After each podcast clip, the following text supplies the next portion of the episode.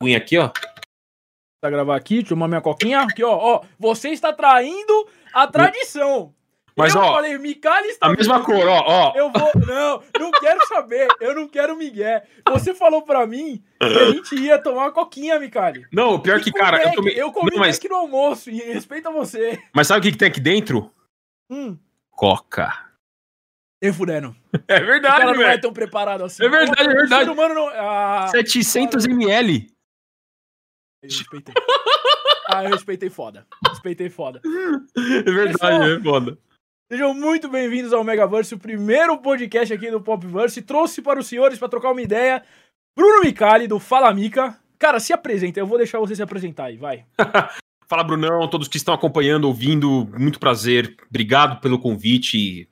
A gente tem aí muita coisa legal para conversar. Para quem de repente ah, conhece, acompanha meu trabalho, eu tenho um canal no YouTube, Fala Mica, tem, também eu trabalho no Vox, no Tecmundo, quase uma década aí de mídia de games, então estamos todos nesse barco aí Entendi, chamado é, cobertura de conteúdo em games, né? Todos nessa luta.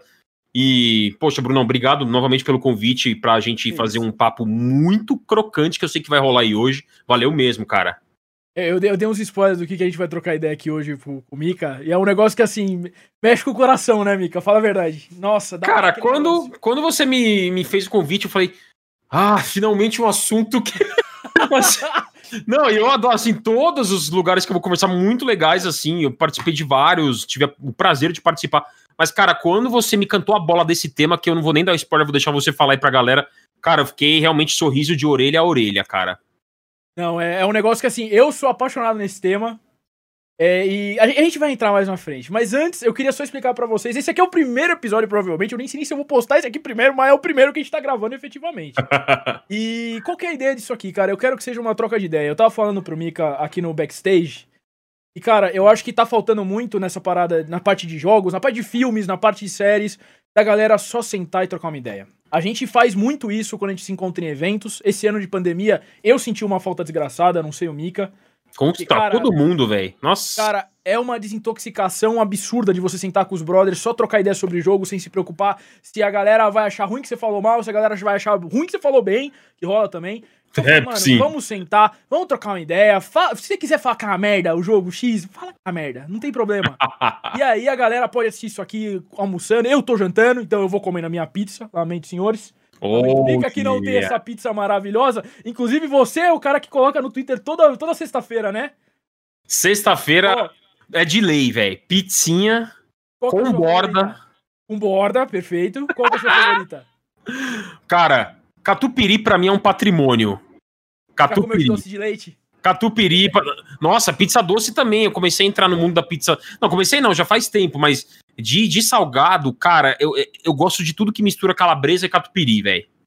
Nice. Nossa. Então, às vezes, às vezes eu ligo lá e peço, eu quero calabresa, cebola e catupiry, uma camadinha de mussarela em cima do catupiry.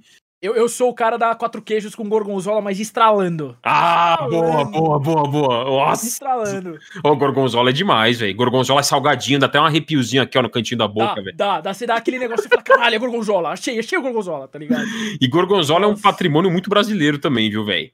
Sério? Não é todo lugar que tem queijo gorgonzola, é todo país que tem queijo gorgonzola, não, viu? Caralho, na moral? Na moral, igual o nosso, não. Não sabia dessa. Igual o nosso, não. Igual, assim, existe, né? Tem em outros países, mas, cara, o gorgonzola do Brasil é muito top, muito top. Mas ele é o quê? Tipo, ele é mais forte? Ou qual que É, ele é mais forte, ele é mais concentrado, né? Uhum. Se você pega, por exemplo, lá nos Estados Unidos, é o gorgonzola deles, que eu vou até colocar entre aspas, é muito diferente. Praticamente dá pra se dizer que não tem. Eles até têm o queijo parecido, que eles chamam. Eu até esqueci como é que é o nome em inglês, tem um nome específico, mas, Gorgonzola. cara, é muito diferente, assim. É muito diferente. Não, da hora, mano, da hora. E, cara, Mika, você falou que você tem 10 anos de trampo aí nessa parte jornalística de games. Como que você começou, velho? Porque eu acho que todo mundo tem uma história da hora que começou lá atrás, tem uma história da hora de por que que começou. Por que a começou, né? Porque nem eu sei, pra ser sincero. e eu te Cara, conheço há uns 4 anos, eu acho. Não, mas, pô, você tá. Você também, Bruno, já soube utilizar muito bem a internet a seu favor aí, né? Sim, cara, eu tô no YouTube desde 2007, 2008. Olha aí, cara. Pois, pra você ver, tipo, o YouTube, né, pra quem tá de repente chegando agora, eu mesmo, o canal foi foi aberto no finalzinho, no final de 2019, mas o meu trabalho, né, já se, se pautou aí realmente na, na mídia mesmo, principalmente no, no período do Baixa Aqui Jogos, né? Eu entrei como Baixa Aqui Jogos hum. em 2013, isso. Baixei muita coisa lá no Baixa Aqui. É, o Baixa Aqui que tá até hoje super vivão aí no ar, né? Um dos sites que mais tem aí programa para download, etc, né? Antivírus, não sei o que, programa gratuito. E tá até hoje aí, né? Super vivão aí na, na internet. Na época, eu, eu baixava, eu era tipo assim, baixar um jogo. Falava, eu vou baixar aqui porque lá não tem vírus. É. A, a, internet é. um lugar meio maluco, tá ligado? É, é, tinha, é, tipo, tinha muita coisa assim, até mesmo no Baixo Aqui, às vezes tinha umas coisas estranhas lá, tinha muito então, Eu ia perguntar isso, porque eu já peguei, mano. Eu já peguei. É, é, eu fui pela, por, esse, por essa fita de vou lá porque não vai ter nada. Tinha, Mas, cara, tinha. Da hora. Da hora. É, não, e... baixa aqui, aí, aí depois. Você começou no, no, editorial, você não tinha nada a ver com essa parada de download, você foi pro editorial mesmo. Do é, eu fui pro, fui pro editorial, né? Até quando eu comecei, eu até escrevi um pouquinho, já escrevi uma outra vez para testar, porque na verdade a empresa se chama NZN, né? A NZN. Sim. Ela é uma empresa da internet, é uma empresa de tecnologia que controla vários sites da internet aí. Baixa aqui, Mega Curioso, Tecmundo, é, Voxel, né? O Voxel, né? O Voxel é o Baixa Aqui Jogos, Sim. né? Porque tinha Baixa Aqui e Baixa Aqui Jogos. Sim. Baixa Aqui Jogos era, era, era parte de mídia mesmo, cobertura, análise de jogo e etc, né? E, e aí depois ele, ele se transformou em BJ, ah. né? Que seria uma, uma sigla para Baixa Aqui Jogos. Depois foi para Tecmundo Games e agora é Voxel, né? Ah, tá, entendi. entendi. Agora é Voxel, foi mudando aí. Voxel, né? Faz um quê? Dois anos? Mano. O Voxel. Não, acho, dois anos. Dois anos dá pra botar aí na conta, dois viu, Brunão? Dois anos. acho que é dois anos. Dois anos aí, mais ou menos. Mas antes do, de eu ter entrado, eu escrevia em. Eu escrevia em algumas revistas, né? Na Universo 360, já teve artigo meu na Nintendo hora. World, também publicado. Caralho, na... que da hora, mano. A Nintendo World foi bem legal. Na época, nossa, eu já era super fã, por exemplo, de caras como Pablo Miyazawa, Fábio Santana, Felipe Fabão, Azevedo, putz. Fabão, né? O grande Fabão. Nossa, cara. O Gustavo Petró, enfim, as pessoas que eu sei de o Gilsomar Livramento, que tá aí no Twitter super interagindo, ele fazia detonados em revistas, esse cara, viu? Da hora. Gilsomar Livramento. O cara é, ó, na época que não tinha YouTube pra gente achar vídeo, não, era tudo na, na raça ali, né? Não, e... é pior que é mesmo, velho. Era muito é mais difícil, o Gilsomar eu... era o cara, né? Eu, eu lembro, eu lembro assim, porque eu tenho essa carinha de bebê, mas eu tenho anos. Não que isso signifique que eu tá sou muito velho. Eu tô novo pra caralho ainda. Tá novo. Mas, mas eu lembro, eu cheguei a pegar uma época que, tipo assim, que eu ia na casa dos meus brothers, a gente ia jogar um GTA, a gente tinha um livrinho com os códigos, velho. É. Mais isso hoje. e tinha, esse carinho. E, tipo, tinha que guardar, mano, guarda, mano, né? Cara, eu lembro nitidamente da gente falar assim, mano, preciso do. Como é que era o nome daquela, daquele avião? Hydra? Do. É, do, do avião do exército? Eu acho que era, era um jato, era um jato. É, sim, sim. Tinha a Hydra, tinha o. Tinha o carro Maverick, que era um dos mais raros. E o Maverick eu lembro. Eu lembro que a gente tava tentando achar o código do Hydra, a gente não é. conseguia. E aí ficou, a gente não achava a porra do caderno. Dois, dois moleque. Aí ficou um de um quarto gritando o código pro outro até funcionar. Porque um ficava pesquisando e o outro ficava tentando fazer. Mano, maravilhoso. Você não tem mais isso hoje. Hoje o pessoal entra no Discord. Não vai no quarto, o cara tá na sala, tá no Discord com você, Mika. Cara, é, falta disso? é doido, momentos? assim, né? É tipo, é muito doido, porque nessa época aí das, da, das revistas, é o que você falou, tinha os códigos, então a gente tinha que guardar aquilo, e era, era uma coisa assim, guarda porque a gente não vai mais encontrar, guarda, guarda, né? Era isso. Porque guarda era difícil você é achar, esse era o começo. Era é, exatamente, era difícil. Então, a gente vem dessa época, né, eu gostava, gostava, vou colocar gosto ainda no presente, mas eu consumia muito revistas de videogames, assinei muito por muitos anos na minha vida.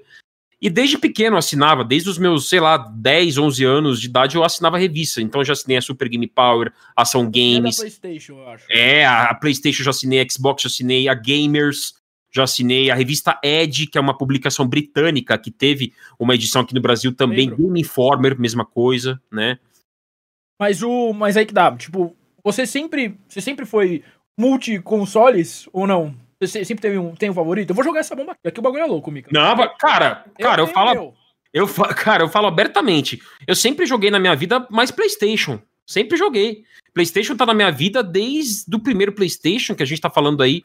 Uh, eu ganhei meu primeiro PlayStation quando eu tinha 10 anos, em 1997. Né? Hora, e o PlayStation chegou antes nas vidas das pessoas. A minha vida chegou antes, né? Ele chegou antes na linha do tempo aí do que, uh, por exemplo, o Xbox, que eu também tenho e adoro, né? Mas a minha relação com o PlayStation é mais antiga e, mas mais antiga ainda que o PlayStation, Brunão, é a minha relação com a Nintendo, cara.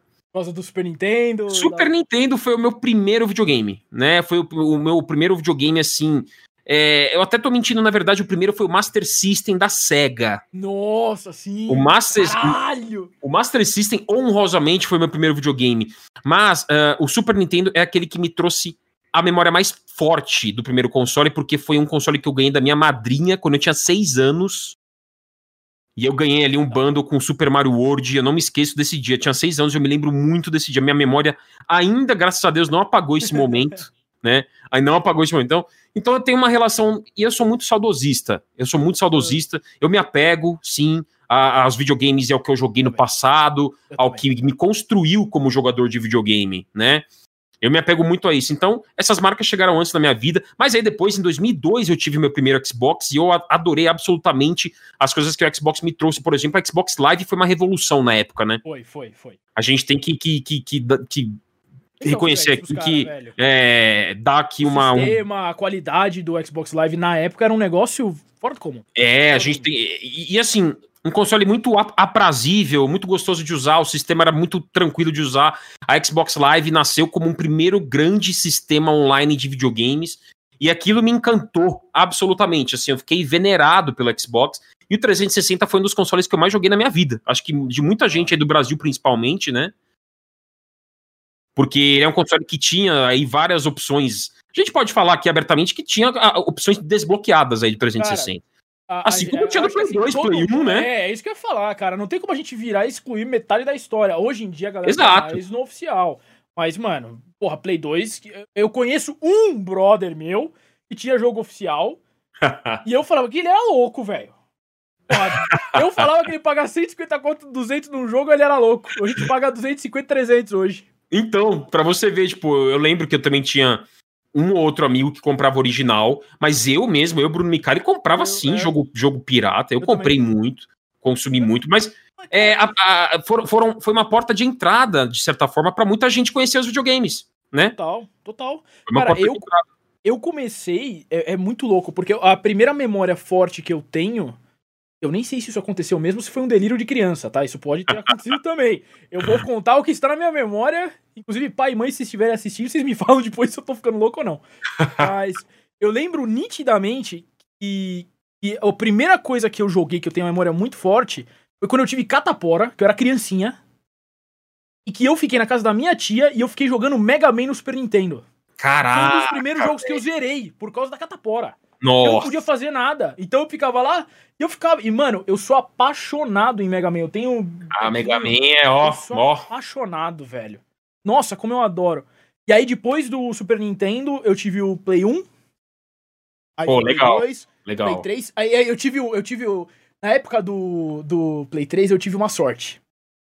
Porque Pô. a minha tia Ana, muito obrigado, tia Ana, se você estiver assistindo, um beijo pra você.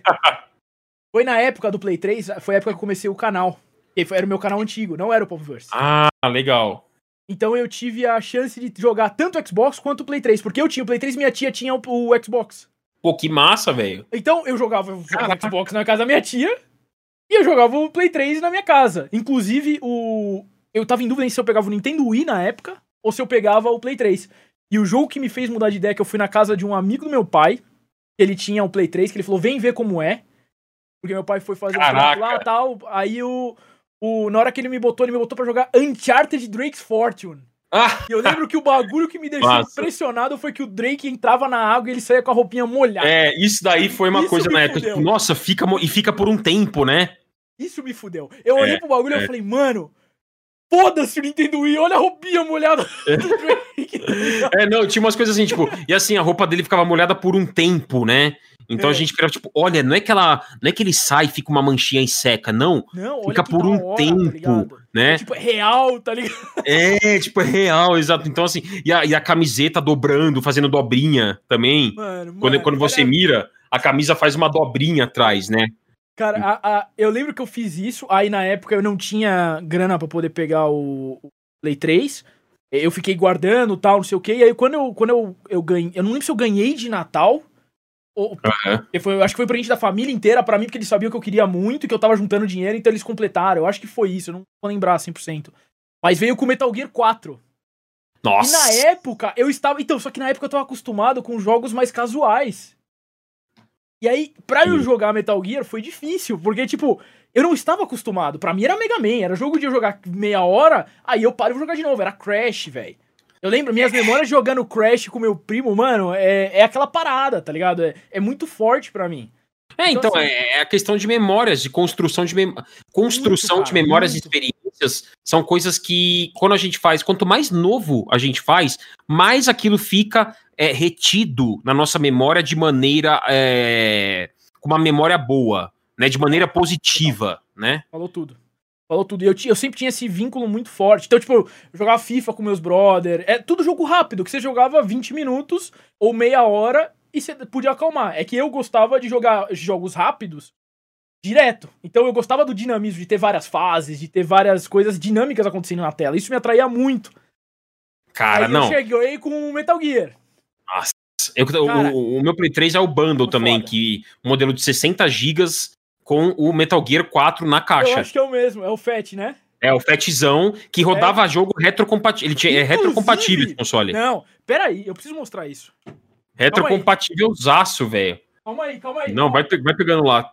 Cara, foi uma doideira quando eu peguei. Eu lembro, eu falei, putz, eu peguei com um cara, tipo, eu aqui em São Paulo, o cara acho que tava em Santo André, se eu não me engano. Foi um baita rolo que eu fiz. E foi muito doido, assim para quem estiver acompanhando, foi muito doido. Porque a, a, a grana era diferente para juntar, né? Era outro conceito de juntar dinheiro em relação ao que é hoje, né, Brunão? Juntar dinheiro era bem, bem diferente, cara. Total. E o mais louco, Mika, que foi o que eu fui achar. O, esse, eu lembro desse jogo quando eu, eu, quando eu consegui pegar e eu fi, me fisgou.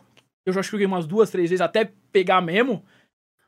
Eu Sim. zerei essa porra e eu terminei falando assim: puta que pariu, o que que é essa cena final dos dois lutando, bagulho em câmera lenta, o jogo virou um, Street Fighter entre o, o Snake e o cara, que bagulho foda, olha essa música. E eu falei, mano, que da hora. Então, tipo, os jogos conseguem causar essa parada narrativa, história fodida, não sei o quê. Aí eu peguei, o que que eu fiz? Eu falei, um dia eu vou conseguir assinatura de Titio Kojima. BGS. Ah. 2018, né? 2018. Olha que massa, hein? Nossa, muito bom. Isso aqui do meu Play 3, eu, não troco mais nem a um caralho. Eu preciso enquadrar isso aqui. É, pra você moldurar, hein? Não sei se Kojima gosta do Metal Gear 4, quero que se foda, eu gostei pra caralho. É pra mim e assinou. É isso aí. Então, ah, o, o, Metal Gear 4 ele foi também, tipo, eu lembro que dois jogos é, me deixaram bem, assim, encantados no Play 3. O Metal Gear 4, bem assim, hypado. É, Metal Gear 4 e o Heavenly, Heavenly Sword. Nossa, era animal, era animal. Pois é, Sword, o, lembro, o, Heavenly Sword da nossa, da nossa queridíssima uh, Ninja Theory, um dos, um dos, poucos jogos que não tem até hoje suporte a troféus, porque os troféus chegaram depois no Play por atualização, Sim, né? Velho. E, e alguns jogos demoraram para receber. O Metal Gear 4, por exemplo, foi receber, tipo, acho que dois anos depois, assim. Ele foi receber é, troféu, né? Ele foi receber foi, uma. Porque fizeram uma atualização. Foi, fizeram uma atualização, lembro até hoje disso. Sim, e aí o Heavenly Sword nunca recebeu um baita jogo, um hack and slash, enfim. Eu fiquei bem assim também, e, e mudou muito, o paradigma mudou muito. Porque eu, eu tava no 360, o primeiro que eu peguei da geração, já dá pra dizer retrasada agora, a gente já tá no Play 5 Xbox Series X, então Play 3 360 geração retrasada, né? Então ah. o primeiro console foi o 360, né? Eu joguei ah, muita você coisa. Pegou o Play direto, eu achei que você tinha pego o primeiro Play. Não, eu peguei, eu peguei mais... primeiro 360, porque os multiplataforma, eu concentrei tudo no 360, porque ele rodava melhor o jogo multiplataforma. Justo, justo. Né? O desenvolvimento, a arquitetura de desenvolvimento pro 360 era mais fácil do que Mas, o Play.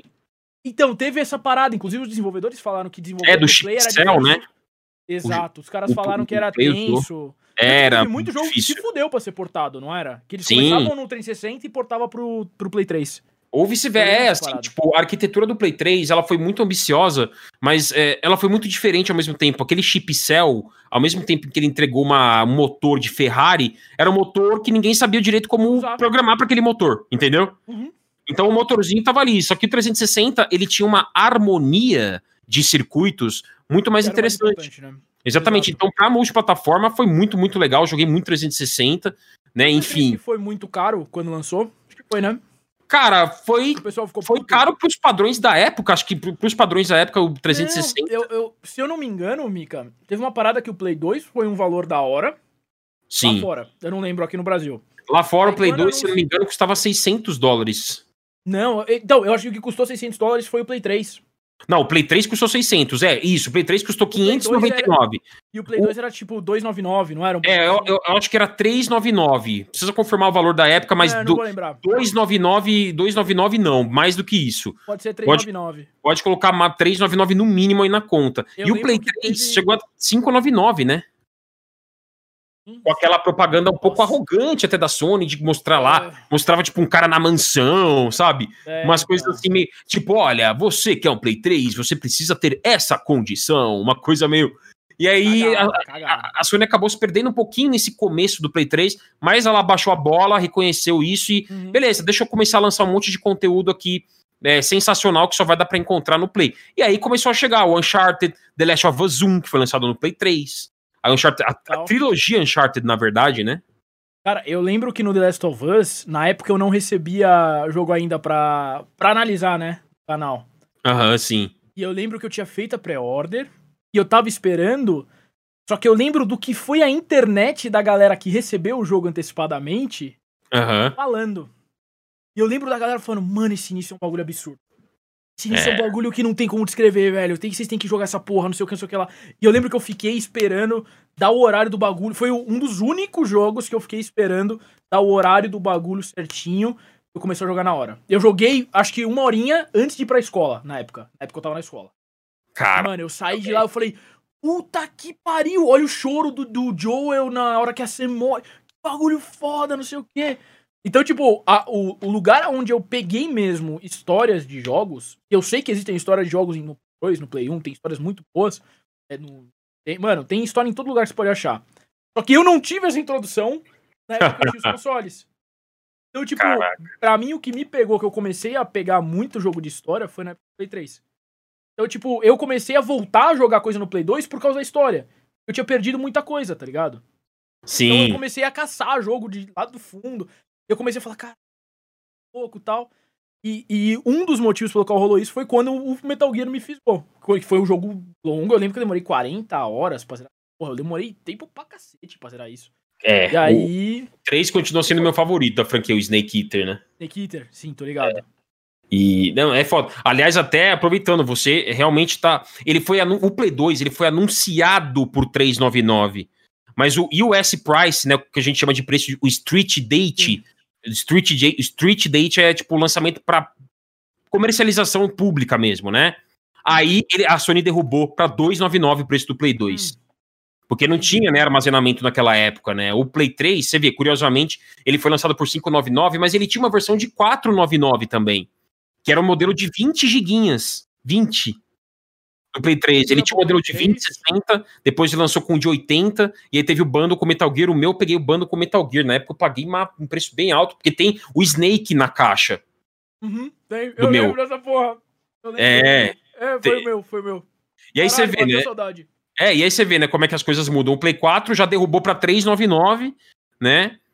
E depois, enquanto o Xbox One chegou a 499, porque ele trouxe o Kinect, isso acabou encarecendo e botando 100 dólares a mais essa conta. E agora tá tudo páreo, né? Xbox Series X e Play 5 foram lançados exatamente pelo mesmo valor de 499. Mas você vê que flutuação interessante a gente viu aí de preços, né? Cara, isso é um negócio que eu acho muito interessante. Tipo, a, a gente tem muito disso, né? Inclusive a galera ficou, ah, a Sony só não anunciou o preço ainda porque tá esperando a Microsoft anunciar, porque ela não quer falar antes pra não E é tudo igual, né? Foi tudo igual. Cara, já rolou isso pros dois lados. A Sony já se fudeu, a Microsoft já se fudeu. Aí hoje a Sony segura até a Microsoft anunciar, nem que isso seja uma semana antes do lançamento. É. Mas, mano, é, é muito louco isso. Tipo, a galera que foi vendo, eu não lembro qual foi a primeira E3 que eu assisti. Eu lembro nitidamente de ter o bagulho lá do, do Play 4, que os caras os cara botaram o videozinho falando que pra você emprestar os jogos era só você, você pegar a caixinha entregar pro seu amigo. É, disso? então. Caralho. Um é vídeo muito de. louco. 11 segundos, acho. 11 segundos, mano. E tem mais de sei lá quantas milhões de visualizações. É, não, tem umas coisas assim, tipo, é, é o que eu falei, o, o, PlayStation sem dúvida tá há mais tempo na minha vida, né? A Nintendo tá há mais tempo ainda. Mas é, hoje eu, eu, eu sou uma pessoa que posso dizer seguramente que eu consigo uh, apreciar o que há de melhor em cada plataforma. Assim, eu tento ah, fazer. Fácil, eu me busco, eu me, eu, eu, eu, me, eu me proponho a fazer isso, tá Mas ligado? Eu acho engraçado, tipo, na minha opinião, assim, eu, eu na última geração foi a primeira geração que, assim, que eu fico muito feliz de falar que eu consegui ter todos os consoles, fruto do meu trampo com o canal, meu trampo. É, então, tipo, eu fico muito feliz de falar isso. E a galera acha que, assim, que a, gente acaba recebendo tudo, né? Então a galera acha que a gente recebeu é... todos os consoles, a gente recebeu todos os jogos, e, mano, às vezes não é assim, tá ligado? É lógico que não é. De fazer review, vocês não estão nem ligados. Pica não. Também. Exatamente, lógico que não é. Tipo, a gente tem. É, a gente, como você falou, a gente tem a nossa correria, a gente tem a nossa maneira de fazer as coisas, a gente tem que suar, trabalhar aí 10, 12, 14 horas por dia, às vezes, para fazer as coisas acontecerem. Então, eu desde o Play 2 eu tenho os, o. Eu sempre tive, na verdade, mais de um console, eu sempre juntei meu dinheiro para tentar ter. Então, por exemplo, na época do 64, eu tinha 64 e Play 1 né? Ah, Deixava para jogar no 64. 64. É, então o 64. Eu perdi, nossa, eu perdi o 64. O 64 ele. Foi um bagulho foda. É, o 64 ele tem uma, um componente aí muito fundamental assim, na minha vida, na minha formação como jogador de videogame, porque a grande magia dos jogos de plataforma 3D eu presenciei, eu vivenciei, melhor dizendo, no Nintendo 64. Então, Banjo-Kazooie, Banjo-Tooie, Mario 64, Jet Force Gemini, Conker's, é, é, Conker's Bad for Day, que foi um dos últimos que saiu ali. É, a, a, Rare, né, antes dela ter sido comprada pela Microsoft lá no comecinho dos anos 2000, a Rare, ela era uma subsidiada da Nintendo e ela, ela se pavimentou no, no portfólio dela por fazer jogos de plataforma. Então, eu cresci jogando muito jogos de plataforma, por isso que até hoje é um dos meus gêneros favoritos, plataforma. Então, você bota ali um ursinho pulando e pegando moedinha, pronto, eu fico louco, velho. Nossa, você vê um, um Astros Playroom, um, Cara, um Sackboy. Bom, velho. Pô, eu não joguei Sackboy ainda. Eu não tive tempo, cara. Eu tô com isso aí desde o do lançamento do console, eu não tive tempo, mano. É, cara, é animal. É animal Sackboy. Então, assim, eu sei que comigo é golpe baixo, eu sei que comigo o impacto é assim. É, é, é, como é que se diz? É, é, ele é fora da curva. Mas também muito por conta da memória afetiva que você tem. É a memória afetiva que eu tenho. Eu cresci jogando esse tipo de jogo. Então, assim, eu jogava no Play 1 as coisas mais hardcore, assim, tipo Siphon Filter. Eu jogava, adorava Siphon Filter. Eu tenho o Siphon Filter original. Joga demais, velho. Joga demais. Nossa, a trilogia eu tenho aqui, né, em mídia física, original de Play 1, tudo. É, Crash também é um jogo de plataforma do Play 1 que eu cresci jogando. Crash é um dos meus mascotes favoritos até hoje. Eu digo isso seguramente, assim, eu adorei o Crash 4 que saiu, que saiu agora no final de 2000. Não, não, outubro, né, de 2020, mas final de 2020, é, dá para colocar. Eu adorei, porque ele conseguiu misturar o velho com o novo de maneira genial. Então, todas as, todas a, o Nintendo 64 eu reservava para jogar esses jogos first party exclusivos das, de franquias da Nintendo, uh, principalmente da Rare, que fez história na Nintendo, né? Essa empresa. E aí eu tenho essa memória afetiva muito forte com o Nintendo, com o PlayStation, que chegaram antes da minha vida. Não tem jeito. O Xbox veio depois, eu já tinha uma coisa mais racional, eu já era mais crescido, tinha lá meus 16, 17 anos, quando eu fui jogar pela primeira vez na vida o Xbox. E aí eu também constatei uma coisa muito incrível e revolucionária que foi a X, para mim, a Xbox Live. E Halo também definiu muita coisa de shooter, né, Brunão? Uhum, não, total, total. Regeneração, no... por exemplo, de vida, a gente aprendeu com Halo, né? Foi no, no 64 que teve o GoldenEye? Foi, né? GoldenEye, nossa, eterno. Então, pra você ver, GoldenEye também da Rare, jogo da Rare os caras, também. Os caras mudaram muita coisa, né, velho? Nossa, cara. GoldenEye foi. É impression... Eu fico impressionado. Cara, outro dia recebi uma mensagem do Caião, Caio Mata. De repente, tiver, é, de repente estiver assistindo aqui acompanhando, o Caião mandou só uma imagem para mim assim: olha que estou jogando. Tava na TV dele, LCD mesmo, LED, que com 64 e o GoldenEye lá ligado jogando. Nossa, que da hora, Eu velho. falei, cara, você tá conseguindo jogar nessa TV? Ah, mano, dá um jeito. Fica estourado, né? situações piores, velho, lá atrás. É. situações muito piores, mano. Mas assim, é, é, é isso acaba construindo e moldando muito do nosso gosto. Então, por exemplo, a pessoa que teve um primeiro contato na vida de videogame com o Xbox vai ter certamente uma relação afetiva com o Xbox maior e tudo bem, né? Vai ter. A pessoa que sempre jogou no PC a vida toda e tá feliz no PC, vai estar tá feliz no PC. Eu acho que vai muito do primeiro contato que a gente tem, sabe? O primeiro contato, ele, ele, ele, geralmente é muito importante. Não é regra também, viu? Pode ser que a gente tenha um primeiro contato com uma marca X e depois vai para uma marca Y e gosta mais da marca Y Cara, e tudo bem no também. Meu, no né? meu caso, o, o, meu, o meu contato foi. É que é foda. Quando eu era mais novinho que teve essa parada, eu não tinha tanto essa ideia de marca. Uhum. Pra mim era um jogo. É, a gente não tinha. Eu tenho um carinho muito forte com o Mega Man o Mario, Sonic, eu sou apaixonado, eu tenho também boneco de Sonic, eu adoro Sonic, boneco do Mario, eu adoro Mario. Cara, é, eu tenho esse, essa paixão pelos personagens lá de trás, não porque eles estavam na Nintendo, o Crash também, é porque eram personagens que eu já era uma criança. Uhum. Já, pelava, já, era, é, já era o público-alvo. E ainda pegava muito bem, cara. Cara, desde molequinho, tipo, eu, meus pais brincam que desde pequenininho eles sabiam que eu ia querer, tipo, fazer faculdade de, de games, tudo mais tal foi um bagulho que, desde o começo, que, que, eu, que eu comecei a descobrir que poderia existir uma faculdade de design de games, uhum. eu falei, eu vou fazer essa porra. Falei, porque eu acho demais, cara. Eu acho, cara, pra mim não tem nada mais prazeroso, e eu fico muito feliz de ter rolado isso é, a última vez, alguns anos atrás, mas foi um momento que eu lembro até hoje com muito carinho.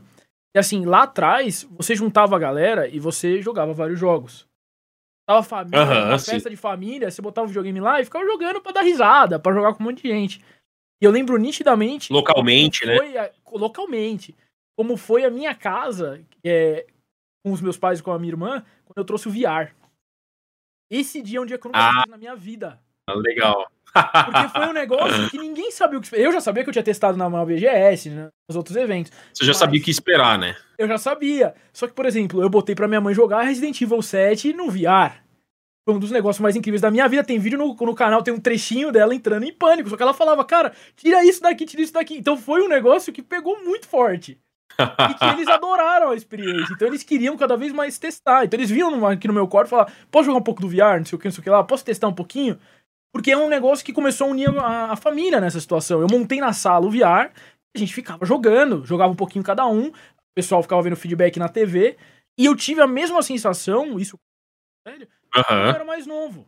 Isso é muito difícil, Caraca, cara, hoje em dia. É. Isso foi muito foda. Tá totalmente difícil, Brunão. Totalmente. É, é diferente porque a gente vive um, uma época, principalmente agora, né? Distanciamento, não sei o quê. Uh, mas existe sim essa reinvenção na maneira de unir as pessoas. Tal, Então, o local sempre vai existir você sentar no sofá, botar um controle na mão de um, controle na mão do outro, vai embora. E o VR, o VR ele reinventou muita coisa no sentido de é, não é que você vai estar tá jogando junto, mas todo mundo vai estar tá vivenciando junto aquele momento. Sim. Né? Então, você, então você gosta de ver a pessoa jogar porque você gosta de Exato. ver a reação dela. Exato. Você tem, é um Entendeu? negócio que você tá tão imerso no jogo que você é. sente que você tem mais liberdade de fazer o que você quiser.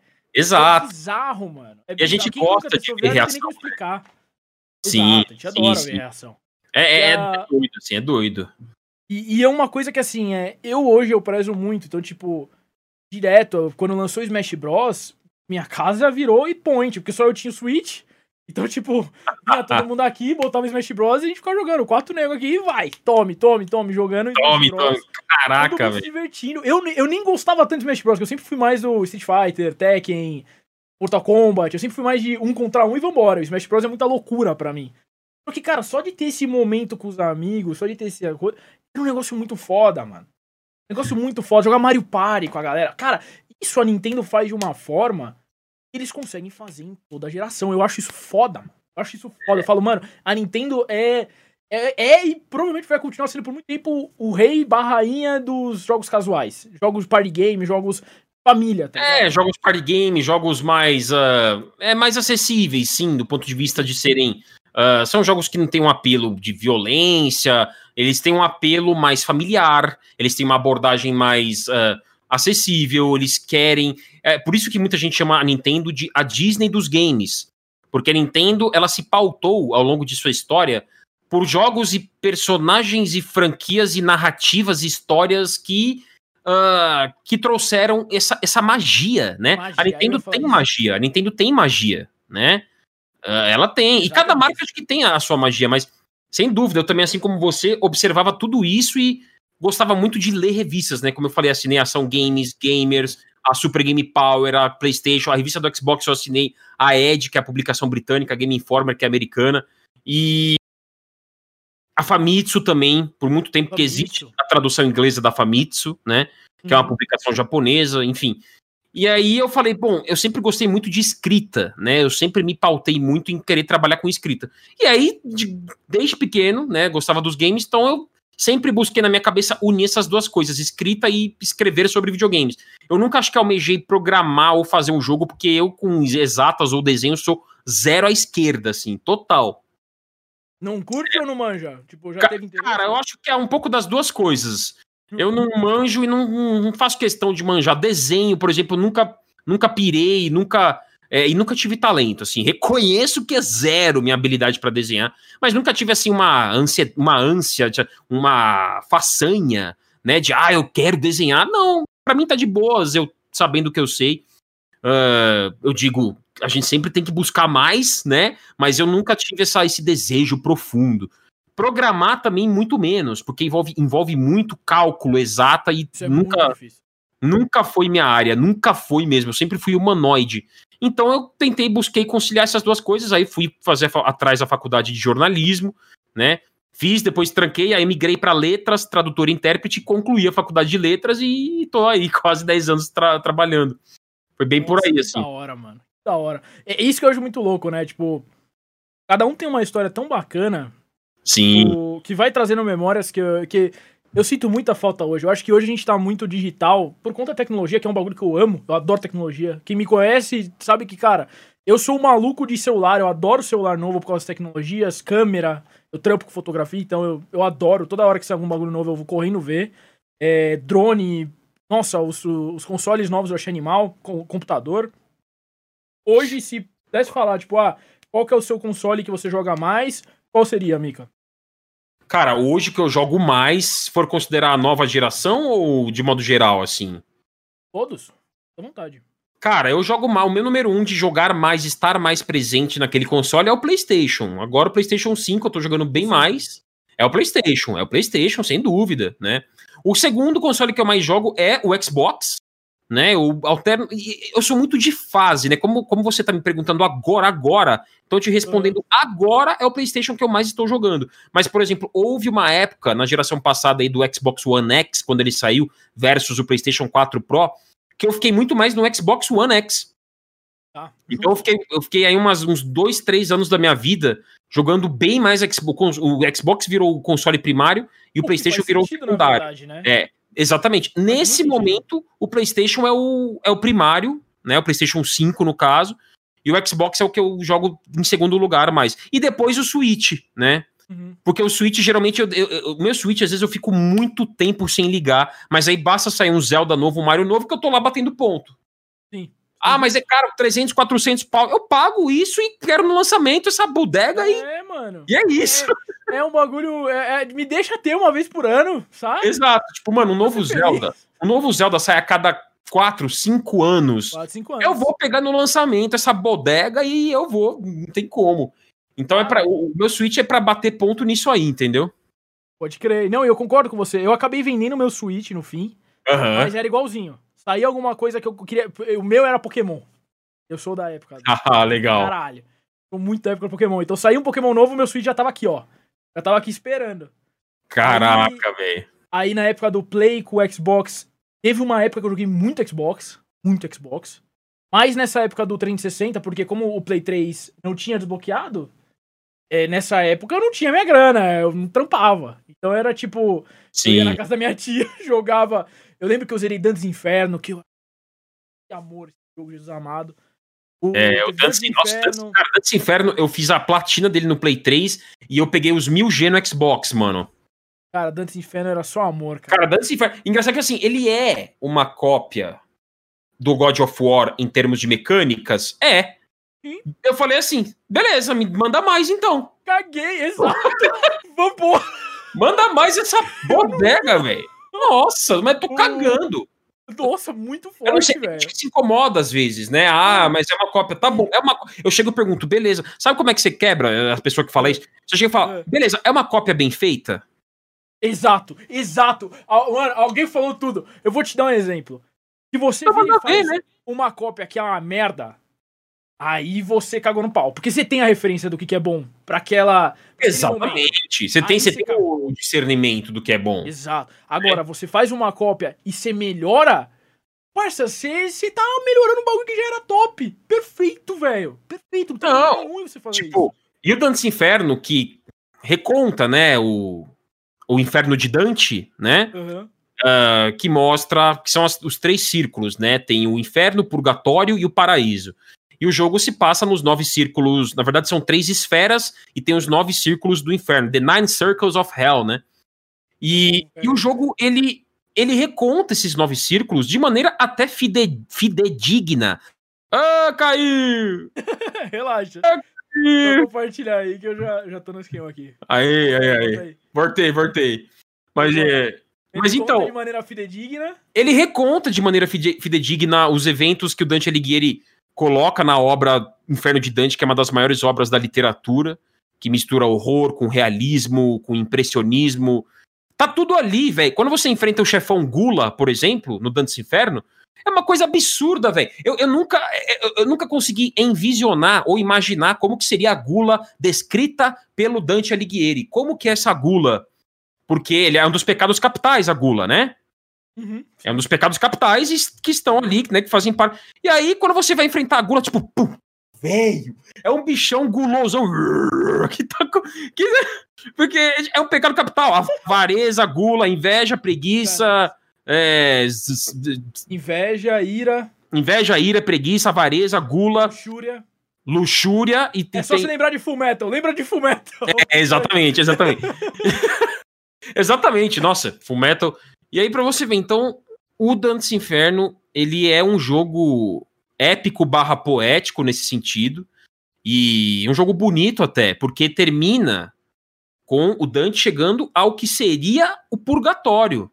Ele sai do inferno, né? Ele sai do inferno e tem aquele baita final que mostra ele caminhando para aquilo que seria o paraíso.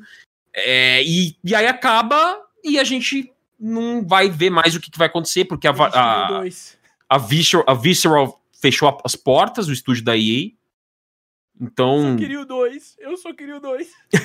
eu também, eu acho que ainda, eu acho, eu acho que ainda tem, um, tem uma chance de um dia ser anunciado e ter aquela super nostalgia, tipo, ah, Dantes Inferno vai voltar. Nossa, eu sabe? sou a pessoa que se anunciarem Dantes Inferno naquele estilo de cutscene que eles faziam antes, que é aquela que o Dante tá costurando. Costurando. É, é, é. Nossa, eu sou o primeiro a Não, comprar é- edição de colecionador. É, essa cutscene, essa cutscene, eu até fui pesquisar quando eu joguei. é, esse jogo tem um dublador que dubla o personagem principal, o Dante, né? E, e ele é um dublador famoso americano. E ele fez uma baita dublagem do, do Dante, porque quando ele tá lá dando os golpes, ele dá uns gritos, tipo, quando vai matar os demônios. E Nossa, quando ele tá é costurando. Quando ele tá costurando lá nessa hora, ele dá um tipo. Ah! Ele dá um grito muito foda, assim, de dor, mano. Cara, é- esse jogo é muito foda. atuação do cara, né? Tipo, o cara soube interpretar bem pra caramba. Soube, essa soube, situação. soube. De- Deram um script ali pra ele muito, muito bom, muito bom. O- Então- A gente tá falando de jogos que são muito bons. Eu vou chegar naquele ponto lá que a gente falou no começo. Ah, é, aquele santo tô- jogo, né? Eu já, É. eu já tô com. Eu já tô com. Já tô com o coração batendo mais forte. Micali, Bioshock Infinite. Nossa, cara. Bioshock. Cara, você. Começa você falando aí, Brunão, porque Vamos a, lá. a filosofia aqui vai longe, velho. Cara, o Bioshock Infinite pra mim é um dos melhores jogos já feitos até hoje. Mas peraí, o, qual que você gosta mais, o 1 ou o Infinite? Cara. Pergunta difícil, né? É o Infinite. Não, é, que- é que pra mim o Infinite pegou de uma forma É. que foi muito foda. O 1 é muito do caralho também. Só que o Infinite, eu lembro. Eu sabe quando você tem aqui, você fala assim. Caralho, qual que eu tenho a memória mais forte? Aí começa a vir os Lutece, começa a vir a primeira vez que você vê Columbia, aí começa a vir, tipo, a musiquinha. Aí começa a vir a música The, The Circle Will Be Broken, né? Nossa, caralho! Ô, Mika, eu, eu, ó, eu, eu te- te- os jogos quando eles têm algum bagulho em mim, é muito forte. Por, por, por exemplo, The Last of Us Part 2. Eu terminei de jogar aquela merda, eu comprei um violão e comecei a aprender a tocar. Eu não tô nem zoando. Caraca, sério? Eu juro por Deus, eu não tô nem zoando. Tá aqui. Uma das primeiras músicas que eu aprendi a tocar, tipo, o refrãozinho, foi o Will the Circle Being Broken. Eu falei, eu preciso aprender. E aí eu fico aqui em casa, só tipo. Nossa, ai, velho, já tá dando um negócio aqui já. É porque eu gosto pra caralho, tipo. A, a, a memória. Aquela parada que a gente tava falando. Eu acho que é muito da hora porque a gente fez um paralelo sem querer, que a gente nem tinha pensado em trocar ideia daquilo. Mas é a memória afetiva, é tão Não, mas a memória afetiva. É, não, mas tem tudo a ver, mano. Tem tudo a ver. E a parada mais louca é que quando eu, eu, eu, eu, na verdade, assim, eu ia fazer um vídeo, eu quero soltar esse vídeo, porque é, é o tipo de jogo que, assim, eu quero fazer um vídeo que eu termine mais chorando. Eu quero eu terminar chorando essa porra. Senão não valeu a pena eu fazer o vídeo. Então, assim, eu comecei a jogar de novo o Bioshock Infinite. E eu só tinha zerado uma vez, porque eu, eu tenho essa parada. Não sei se você é assim. Eu zero o jogo uma vez, esse jogo de história. Você guarda na memória, né? Life is Strange. Guardo na memória e eu não quero mais encostar nisso. Eu tive a minha experiência. É. Foi. Que eu fico com medo de cagar se eu jogar de novo. Sabe? É, é, estragar sim. a memória. E aí eu falo, não, tá do caralho. Por exemplo, Life is Strange pra mim, eu acho absurdo. Absurdo! Sou apaixonado no primeiro jogo. Eu curti, é, o, prime... o, o segundo eu joguei já não curti tanto, mas o primeiro eu gostei É. bastante também. Gostei, Exato. gostei. O, o primeiro, você, você chegou a zerar? O primeiro eu platinei. Cara, o primeiro. a Aquelas garrafinhas tá- que você tem que achar lá, no maior Sim. trampo, velho.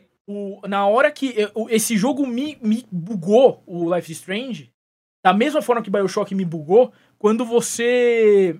Quando você tá andando e a Max, ela começa. Ela vê que a galera tá. Chama, chama todo mundo que tá na sala de aula e fala: tem alguém querendo se jogar do prédio. E é a Kate. Aqui, é isso. Ali eu falei, quê? Tá tão falando nesse night. É tipo, é visual assim o bagulho. E aí tá a Max tentando controlar pra ela continuar andando sem parar o tempo.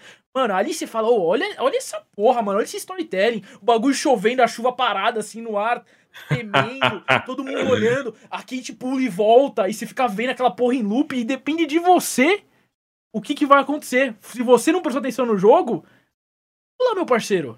É. Não, e é muito doido, Foda. porque assim. E o final, basicamente, você escolhe apocalipse ou não apocalipse, basicamente, né? Exatamente. Desastre natural, melhor você dizendo. escolheu? né? Que, antes de voltar ao Bioshock, o que você escolheu? Eu escolhi, o, eu escolhi o não desastre natural. Então você liberou a Chloe. Eu liberei a Chloe, exatamente. Beleza, eu também. Exatamente. É Porque não adianta, assim. A gente, eu, eu, eu acabei sendo mais racional. De um modo que talvez eu não fosse, né? Enfim. O 2 eu joguei também, gostei. O 1 eu platinei até, não dá muito trabalho platinar. Mas realmente, É, são é um jogos jogo que. difícil. São jogos que fazem a gente refletir. O Bioshock. E, e Bioshock, cara. O que, que eu queria chegar nesse ponto? Se eu jogasse Life is Strange de novo, não ia ter o mesmo impacto. Na hora que eu visse a, a Chloe de cadeira de roda, porque você volta no tempo e salva o pai dela, não ia ter o mesmo impacto. Não ia, velho. Não tem como ter o mesmo impacto. Quando eu fui jogar Bioshock Infinity de novo, o jogo é tão foda, mas tão foda, que eu chorei na hora que a gente chegou em Colômbia. Eu fiquei, sabe, eu fiquei olhando aquela merda, eu falei, velho, É, porra é essa? É porque tá logo que você a chega. A, logo que você chega, a música tá tocando, só que com aquele ritmo de. com aquele. O coro. Com aquele coro de igreja, é, Puta, isso. velho. É, que fica só o ran, ran, ran, né? Tipo, de fundo. É muito doido. E aí, tipo, eles começam a falar: ah, vem pra cá, você precisa ser batizado, temos um irmão novo entre nós. Mano. E tipo, Alice, depois que você zera a primeira. É isso que eu achei do caralho. O Bioshock em específico, ele tem tanta coisa subjetiva, tem tanta coisa nas entrelinhas. E você jogar de novo, você entende muita coisa. Como, por exemplo, É. você é introduzido a um absurdo de racismo. Cara, assim, ó.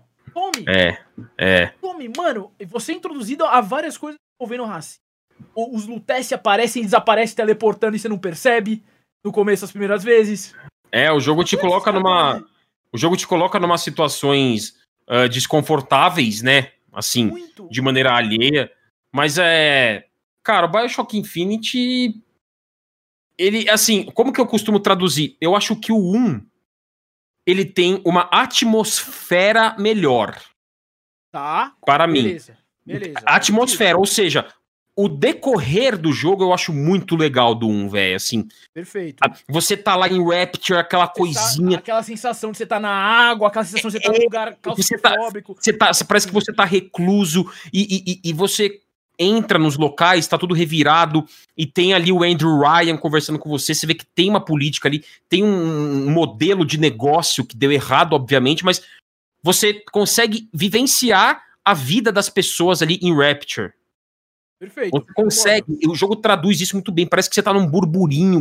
Parece que, tipo, deixa eu entrar. Parece que quando você liga o videogame, parece que você pensa, deixa eu entrar na minha Rapture aqui no meu burburinho aquático aqui. Sim. Deixa eu entrar no meu mundinho, sabe? Aqui, de Rapture e, e, e, voltar a ver essas figuras grotescas que eu tô vendo aqui. Então, ele, ele, ele te acolhe, te acolhe, sabe? Rapture te acolhe, de certa forma. Acolhe o jogador. Só que o final cagou tudo. O final cagou tudo. O final do jogo é muito. O final do jogo, cara, ele não representa. Ele não representa 5% do que o jogo foi em todo o seu decorrer. O final do jogo não é representativo. Eu achei que você ia fazer mó. Começou a falar, mas não, não, não, o final cagou tudo. Então, exato. O final cagou, porque assim, o, o, o, decorrer do jogo é muito legal. Existem referências ali que são únicas, porque assim, para quem de repente aí, tem, estiver acompanhando a gente e caçar essa referência, o Bioshock ele é baseado numa filosofia de uma é, antropóloga russa chamada Ayn Rand. Na verdade, ela é uma filósofa russa chamada Ayn Rand. E a Ayn Rand tem uma obra que é grandiosa aí no estudo de capitalismo e modelos de negócio, capitalismo e comunismo também, e modelos de negócio de sociedade, é chamado A Revolta de Atlas. Hum. São três livros, tem algumas edições aí que eles colocaram em quatro livros. E ah. nesse, nessa obra, A Revolta de Atlas, da Ayn Rand, uh, ela descreve um modelo de sociedade em que o governo se ausenta completamente e não interfere em absolutamente nada do que as empresas ou o meio privado faz. Nada, nada. Ou as pessoas. Não tem nem polícia nesse meio. Então é, é como se fosse um comunismo do avesso, sabe? Tipo, não tem ninguém controlando. É um comunismo do avesso. Então todo mundo é meio que igual, mas não tem nada controlando ninguém. E existe, claro que existe uma figura líder, né, que traz as coisas, mas é, é, é, um modelo distópico de negócio e de política e de sociedade. Porque uhum. Bioshock discute muito sociedade. E o Bioshock uhum. ele pega muito firme nessa premissa. Ele, ele agarra essa premissa. O próprio Ken Levine, que é o diretor do 1 e o diretor do Infinite, ele se ausentou do 2. Ken Levine não dirigiu o Bioshock 2, que é o patinho feio aí da franquia, né? Eu tenho um carinho por esse jogo. É, não, eu também. Eu também. Eu gosto, assim, o que eu, eu, falo para todo mundo. Ele é um jogo nota 8, assim, o 2. É, é. Ele é um jogo. Pra mim, pra mim eu, o 1 e o Infinite são 10. Oi? Concordo. Eu me divirto jogando 2. Ele, é, ele é divertido, ele é gostoso. Merda. Tipo, ele, ele, não é um jogo ruim de maneira nenhuma, então quem estiver ouvindo aqui pode jogar o Bioshock 2.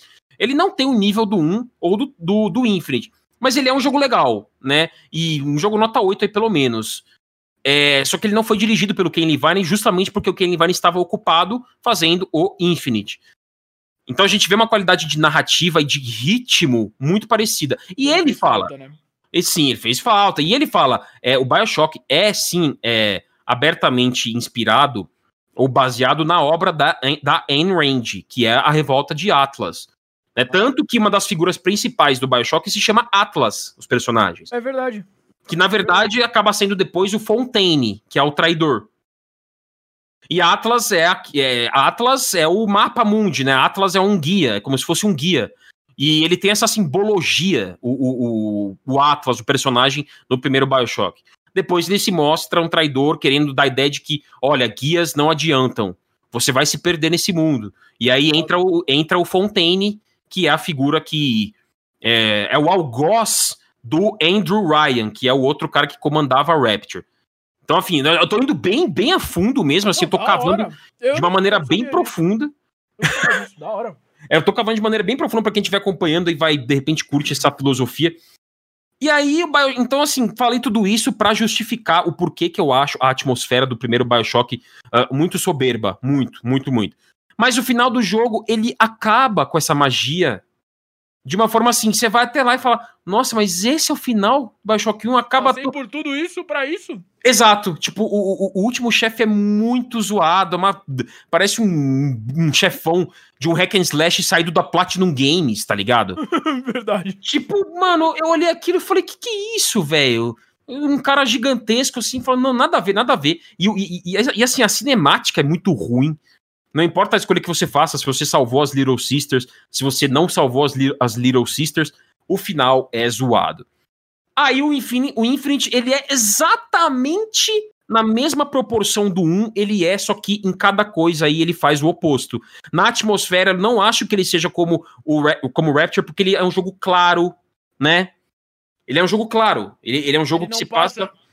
Ele não passa esse desespero, né? Ele não passa esse desespero, essa claustro. Você falou muito é bem. Isso que eu acho do caralho. Cla- Você usou a palavra certa. Claustrofobia é uma grande característica de Rapture. E essa coisa de você estar enclausurado no fundo do mar. Você não está enclausurado em Colômbia, você está solto numa cidade suspensa. Mas você sabe o que, que eu acho que eles quiseram passar um? Eu acho É. que um foi um, em partes, uma prova de conceito. Aham. eles Fizeram, de certa forma, um terror psicológico. Uhum. Terror psicológico. Tem, tem, tem Só sim. que eles quiseram falar o quê? Fazer um terror psicológico onde o ambiente é todo escuro? Coisa. Exato. Agora, como que você faz o terror psicológico? Tá. Claro, velho. É, Não adianta, não, não adianta. É O, exatamente o oposto. É extremamente oposto. o, o- o- o claro, não adianta. É, por mais que existam obras que tentem combater isso, a gente viu aqui recentemente um filme chamado Midsommar. Puta, você assistiu esse filme? Assisti. Eu adoro filme É de bizarro, seita, né? É Filme- bizarro, né? É bizarro. Filme de seita é um negócio. Eu adoro, é doido assim, né? E, e nesse filme, resumidamente, pra quem estiver acompanhando, assistindo, ouvindo, ah, esse, nesse filme é, existe um, um namorado e uma namorada, um casal, melhor dizendo. Eles vão fazer uma viagem pra um lugar na Suécia, isolado. Eles são E- convidados por um brother deles, né? Eles são convidados por um amigo pra um ritual de verão. Mano, Um ritual de verão, beleza. Eles vão lá, tá todo mundo alegre, com fitinha na cabeça, vamos almoçar todo mundo junto.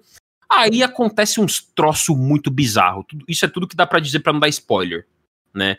Basicamente é um culto que eles vão e aí coisas acontecem. Então, é o jogo, o jogo, ó, o, o filme, ele tem essa proposta de não ser escuro, né? Ele é um filme que fala, é terror, é- é- é- terror à luz do dia, eles falam. é, ele tem uma espécie de dile- dilema, assim, de slogan, assim, né? Terror, em plena luz do dia, é, é, coisas catastróficas acontecem, coisas horrorosas acontecem. Mas e assim- o Midsommar, pra mim, ele só é bizarro. É. Exato, então assim, é, beleza, como você falou, existe uma questão psicológica por trás, porque você pensa, caraca, em plena luz do dia, olha as bizarrices que estão acontecendo aqui. Então tem sim essa questão psicológica, Pera aí, mas... ó, você falou um bagulho muito importante. O quê, o quê? Sabe, eu acho que, em parte, o Bioshock quis passar isso, o Infinity. Em plena luz Sim. do dia, Sim! olha as bizarrices que tá acontecendo aqui. Os caras estão pedindo pra você jogar bola de beisebol nos escravos, nos caras, mano. Tipo, mano, Com, cer- não, é, tipo, com é- É um certeza. bagulho que você olha e fala, tipo, cara, tá ligado? Sim, é. Não é possível que eu tô vendo isso, tá ligado? É Não, um- mano, com certeza, com é um certeza. maluco, mano. Com certeza isso tem. Com certeza, tipo, ele quer tra- é, traduzir essa ideia. é, mas não adianta. Isso é uma. Isso é bater um pouco em. da- dar um pouco de murro em ponta de faca. O terror e o escuro e a noite combinam mais do que o dia. Não adianta. Então, por mais que psicologicamente a gente até fique um pouco perturbado, como você falou, pela questão do bizarro, né? Mas dar medo de você ficar com suspense enclausurado, Não, você não é, é- é- você até, é, é mais difícil, é mais difícil. Então, Rapture trouxe todo esse. o- o- inclusive, essa é uma palavra-chave muito importante pro primeiro Bioshock. Terror. Ele é um jogo de terror. Também. Sim. Ele é também um jogo de terror, né? Enquanto o Infinite fica mais próximo de um shooter, ele inclusive é mais movimentado, mais frenético, tem mais momentos de tiroteio. é mais de um jogo nesse estilo, né? Ele é, portanto que no Infinite você vê, é, tem momentos que tem, tipo, ondas de inimigos, assim, né? Que você vê, tipo, muito inimigo na tela e lugares muito abertos, muito grandes. Totalmente. em- em Rapture não tem lugar muito aberto, você sempre tá num corredor, às vezes você chega numa salinha que tem uma escadinha e tal, mas é sempre aquela coisinha enclausurada e você sempre olha e tem mar lá fora, tem água, não dá pra sair daqui. Né? No, no, no Infinite você olha e tem uma coisa muito aberta, né? E, e você até consegue pensar do mesmo jeito que o que o, o The Witch chega lá, o Booker chega lá, Booker. ele chega da mesma, da mesma forma que o Booker chega, ele vai sair. Sim. Porque você cai em Rapture por acidente. Sim, por causa do acidente de avião.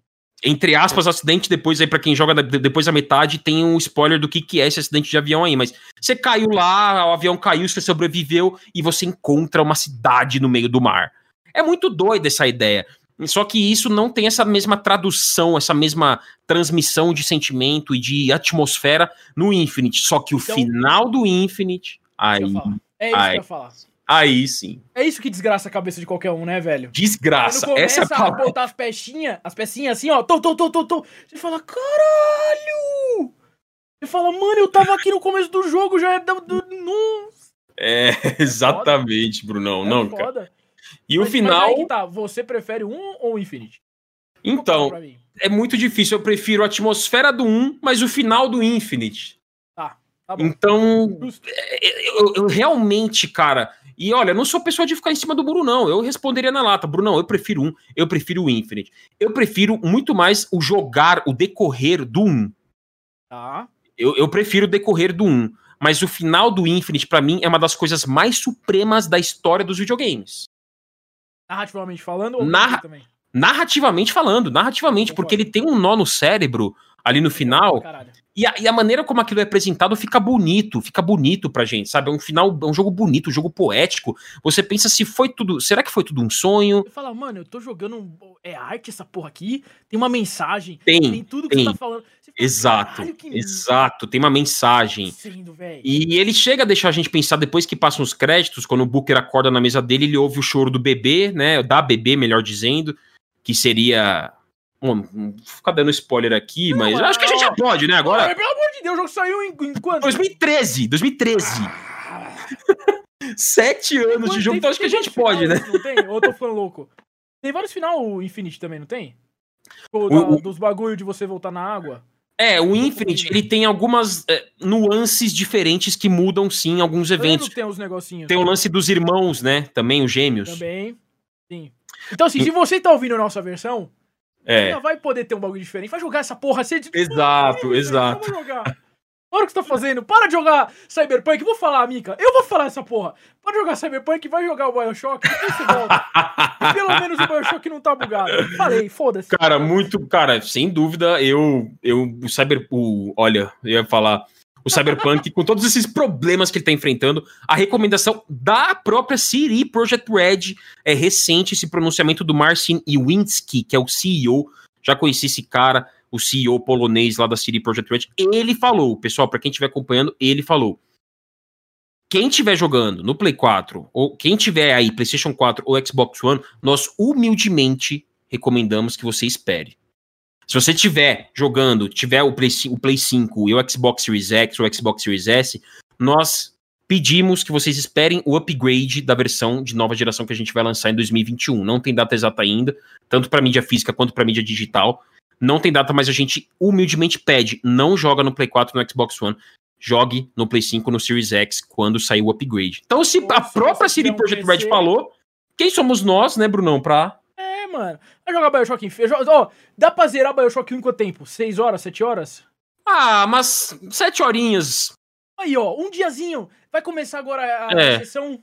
Eu, a gente tá gravando isso aqui antes do, do, de janeiro. Vai começar É. agora aí. Férias. Férias. a- Cara, esqueci o nome. Férias de fim de Férias. ano. Férias de fim de ano. É. Pega, vai jogar. Final de Vai começar, vai começar o recesso, né? Exato, é. Recesso. É. Final de semaninha, jogo um. Outro dia jogo dois, que o dois também não é muito longo. Eu não me lembro bem. Não, dois dá pra você bater ali. Cara, eu acho que vamos, vamos colocar que vai seguramente. Colocar umas oito horas aí, vai. É, é, é por aí. Oito horas, tanto Dois. pro dois quanto pro Infinite, né? E aí você vai gostar pra caralho do 1. Vai ter esse bagulho do final que eu concordo com o Mika. E aí, Cara, o final, ele é assim. Ele é explodidor, ele é explodidor de cérebros. Porque acontece algo que você não imagina. E assim, quando tem aquela cena pós-créditos que o Booker acorda, ouve o choro do bebê, que seria a bebê, a Elizabeth, você pensa: Elizabeth. caramba, será que ele só teve um pesadelo? De É, isso? mano. Ei, você fala, caralho, o cara tava dormindo, o cara tava sonhando, que porra que tá acontecendo? Mas ou será, ou será que ele perdeu a memória do que ele vivenciou e conseguiu voltar no É, tempo? mano. Porque mistura. É um jogo que mistura dimensões e dimensões e linhas temporais. E olha que eu nem sou tão pirado em viagem no tempo, hein? Eu não sou. E Bioshock Infinite aborda isso de maneira genial. Cara, é, é muito louco, porque você. Eu fico lembrando, velho. Eu fico lembrando da musiquinha. A É. musiquinha vem aqui, ó, no. no... Tá que pariu. É, e é com. pra Pra quem jogar em inglês. Bom, ele só é dublado em inglês. Em, em- inglês. Tem os textos né, em português, mas ele é dublado pelo Troy Baker, que faz o Booker, né? Que é o. Que é o Joel do The Last of Us. E é o Batman também, fez o Death Stranding. Agora ele tá em tudo, você for jogar. tudo, velho. Duvidando, ele tá narrando a sua vida e você não sabe. Cara, ele fez até o Dirt 5 agora. Fez Dirt 5, eu joguei em ele, português. Ele fez Dirt 5.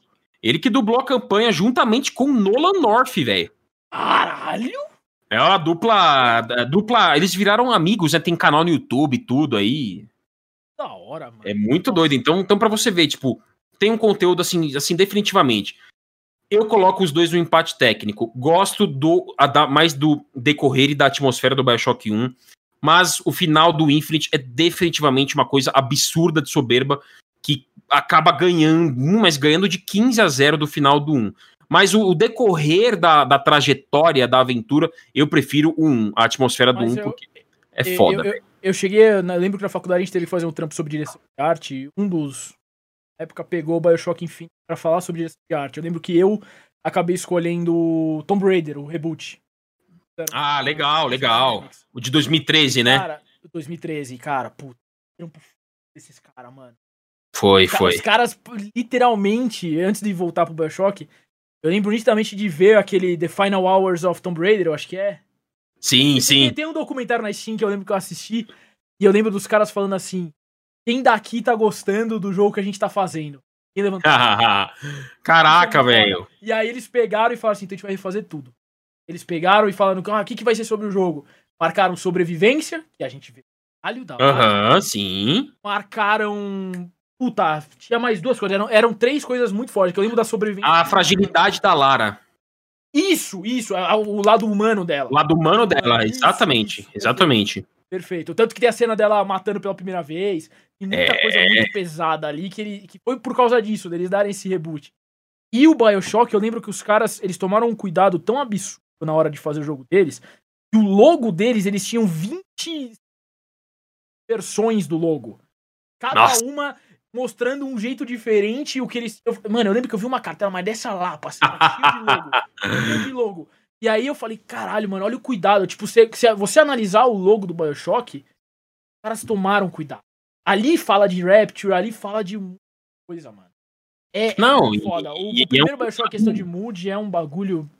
É, e, e, é uma coisa assim, tipo, quando a gente. Uh, quando a gente começa a detectar todas essas pequenas nuances e cuidados, todos esses pequenos cuidados, até mesmo no Tomb Raider, como você falou, eu cara, 2013 foi um baita ano, né? GTA V, The Last of Us, BioShock Infinite e Tomb Raider. Olha isso, cara. 2013. Tá ano, né? Debut de Tomb Raider, The Last of Us, GTA V e BioShock qual, é Infinite. Na sua opinião, qual é o melhor Tomb Raider que saiu desse dos reboot? Cara, eu sou suspeito porque eu se falou em Tomb Raider, parece que eu dou nota 100, assim, brincando. ah, você foi um! Eu lembro que eu falei. É. Eu lembro que a gente, a gente bateu boca, rapaziada. A gente bateu boca. Mas num bom sentido, né? Não, lógico, a gente tá, tá brincando. Porque... Foi doido, foi doido, foi doido. Eu lembrei agora. Qual que é pra você? Vai, fala, depois eu conto. Não, cara, o Shadow of the Tomb Raider, the, the Tomb Raider eu dei uma nota, eu dei nota máxima pra ele, dei nota 100 para Shadow of the Tomb Raider. Cara, eu não sei.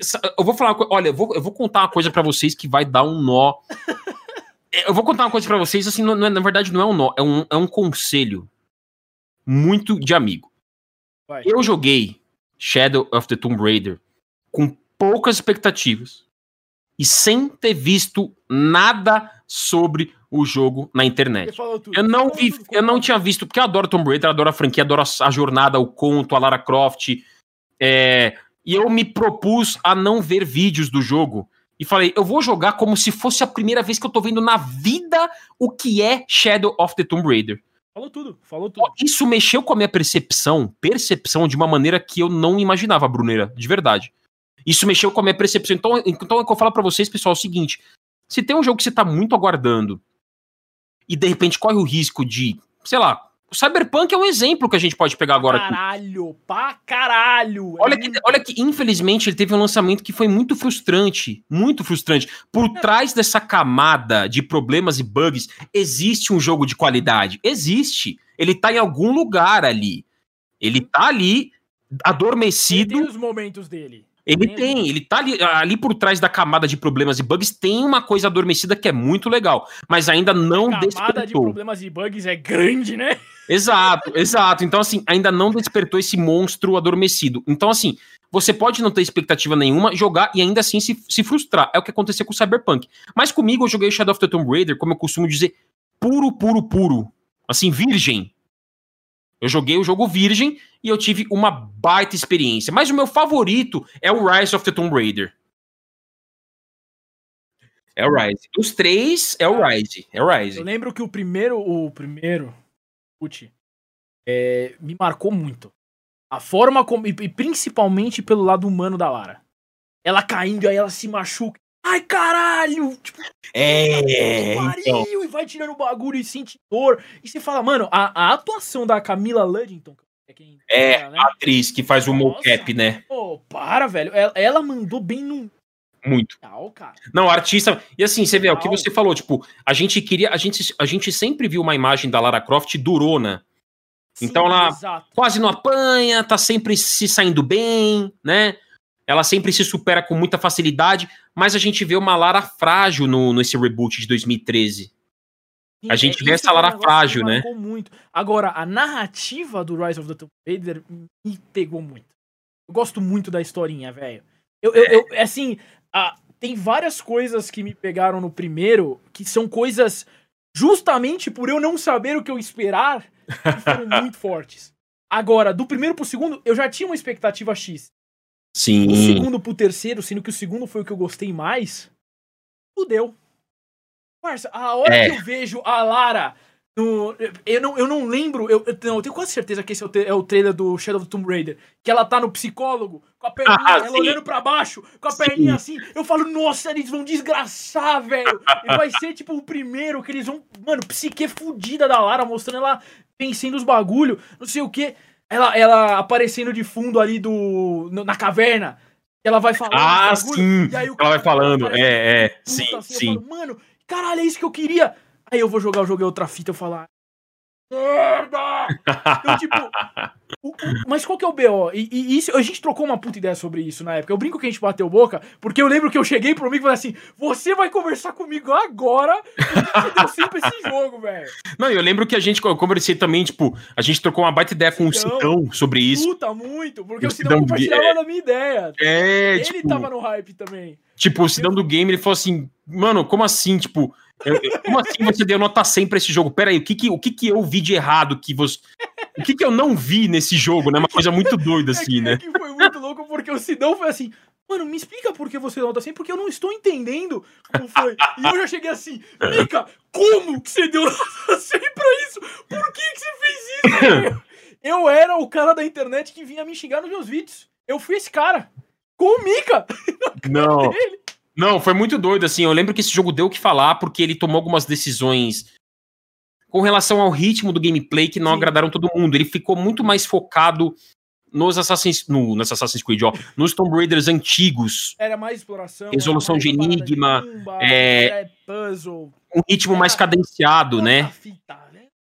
E, tipo, eu- menos hoje- focado em tiroteio, né? hoje eu entendo que a parada é que, tipo assim, eles quiseram voltar mais pras origens do negócio. Quiseram voltar pros mais antigos. Quiseram voltar pra, pra galera que curtia puzzle. Pra galera que curtia. Só que tem um problema. Eu não curto puzzle. Eu gostei do 2 queria o 3 igual. Porque eu gostei do que eu esperava isso. É, Então, tipo, então. eu criei esse hype, tá ligado? Só que Sim. tá- mas foi por isso que eu botei. é, eu lembro que eu, eu fiz um vídeo que na época deu view pra caralho e tal. Eu acho, que, eu acho que deu mais view que o review do God of War no meu canal. Eu acho que tá. Caraca, porque eu botei velho. assim. é, é, nunca me decepcionei tanto. Porque pra mim foi uma puta decepção. Eu esperava uma coisa totalmente diferente. Pra mim foi um negócio que assim, que eu tinha um carinho por aquela parada, sabe? Eu olhava e Sim. falava, mano, é é a mesma coisa que aconteceria comigo se eu fosse jogar The Last of Us Part 2 e fosse um bagulho totalmente diferente do que eu esperava. É. Ia ser um bagulho que eu ia falar, que merda! Fica com o primeiro só! Para de fazer sequência, caralho! De pôr a mão onde não tem que pôr! Então, assim, um É, que sim. foi, foi muito. Foi tipo, hoje eu entendo que assim, pouco em outro público, mano. Os caras É. escolheram uma outra direção, e isso rola. Fiquei chateado? Fiquei, continuo chateado. Eu ainda queria ver um bagulho mais pesado, assim, da Lara. Sim. Acontecer as merda com ela, pra caralho! Sim. ligado? Eu queria ver a consequência psique disso, tá ligado? Não, sim, vezes total. Quando, quando a galera in- invade essa psique do personagem e vai fundo, é aí que a gente vê uns foda. É aí que a gente viu a Ellie surtando quando ela vê o Joel marretado, mano. É, Aí é, o bagulho fica louco. sim, sim. É, não, o Joe. Isso é, muito foda, mano. É bizarro, porque, tipo. É, você vê, né? Já no, no The Last of Us tem uma mudança de ah, abordagem narrativa muito grande do 1 pro 2. Abordagem narrativa. Porque é o que você falou. Um aborda o ciclo do amor e o outro é o oposto completo, que é o ciclo da violência. Ódio, vingança. É, exatamente. É então, tipo, é muito diferente, né? No, caso do Bioshock, é que o Bioshock.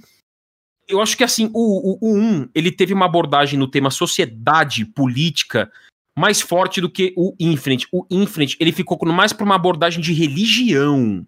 Sim. Ele é, ele é também um jogo sobre fanatismo religioso. Também. Também.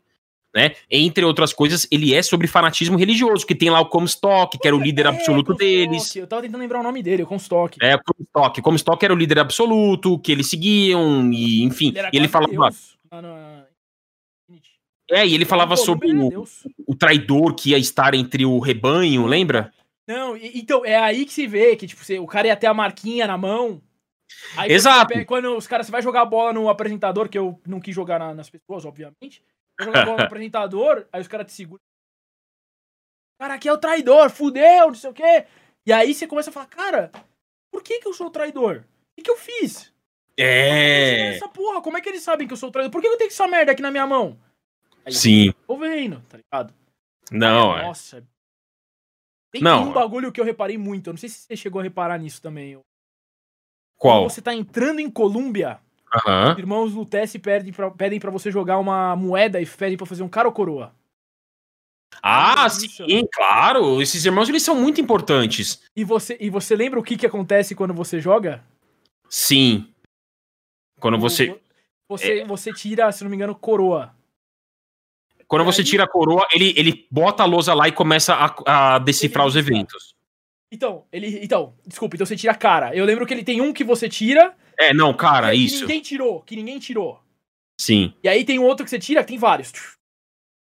E é como se fossem várias tentativas, né? Que eles treinaram pra ver se aquela linha É, vai- exato, vai- vai um exato. louco. Só É que, o que- você não repara a primeira vez que você vai jogar. Eu lembro nitidamente do Lutece, a segunda vez que eu fui jogar, que foi porque eu tava escrevendo aquele roteiro, do Sim. Lutece, ah, é sempre a mesma coisa. E ele vira, e ele tem a prancheta aqui nas costas dele, lotada de risquinho. Então aquilo é como se tivesse rolado uma, uma caralhada de vez. É, Mano, se você não sabe o que tá acontecendo, foda-se, porque esses caras são tudo louco, tá ligado? é, não. Muito louco isso, velho. É uns detalhes que, cara, Bioshock é foda, foda-se. É, Não, cara, assim, quem estiver ouvindo, assim, como, como você falou, Brunão, é, quem estiver ouvindo, de repente, muita gente às vezes me pergunta, pô, Mika, me indica um jogo aí. Ah, não é, não, não precisa ser lançamento, um jogo ah, que um jogo assim que você indique, sei lá, de três anos pra cá. Eu comecei a jogar videogame agora há pouco tempo. Me indica um jogo aí. Sinceramente, jogue Bioshock Infinite. Joga. Ou melhor, melhor ainda, pega o Bioshock Collection, que tem à venda. É, isso, isso. Perfeito, Pronto. perfeito. Pronto, tá resolvida a sua vida. você vai jogar Bioshock- Bioshock 1, 2 e o Infinite remasterizados. E outra, você vai jogar. Esses, esses jogos sempre tem promoção. Sempre. Eu comprei no PC tá, porque tá sempre promoção. Sim. E, cara, nossa, é muito gostoso, cara. Teve um negócio que a gente não falou, que é sobre o Big Daddy e as Little Sisters. Ah, é, o Big Daddy, não. Big Daddy e as Little Sisters. Cara, Bom. ele- eles foram ferramentas muito fortes. Sim. opinião, aí você me. opinião. Pra essa criação do ambiente de terror em muito do que a gente faz em Rapture. A Little Sim. Sister, você decidiu o que você ia fazer com ela. Sim, sim. O Tipo, Big Daddy tava procurando elas. exato. a história Tipo, por trás do Big Daddy. O que, era, o que acontecia. é, e eles têm. coisa. Eles têm simbologias, assim, também, né? Porque as Little Sisters é como se elas, é como se elas fossem pequenas partes da sociedade que obedecem. é, que devem, na- verdade, servir a um propósito maior. E, e o Bioshock, e, o- e o Bioshock, ó, e o Big Daddy é como se fosse um tanque de guerra protegendo esses minions, que são as Little Sisters, essas pequenas minions que estão ali coletando coisas para fornecer, porque elas estão coletando plasmids, né? Sim, sim. E o Bioshock é um protetor para que isso aconteça. É tipo quem tá ali acobertando tudo. Então existem algumas simbologias, alguns simbolismos. É, porque as Little Sisters, elas são enviadas, elas são enviadas. Elas estão sendo, digamos, controladas. E quando você mata o Big Daddy, você acaba com o controle. Você pode salvar a Little Sister, né? Uhum. Tanto que tem as duas opções. Quando você lida com a Little Sister, você pode absolver né?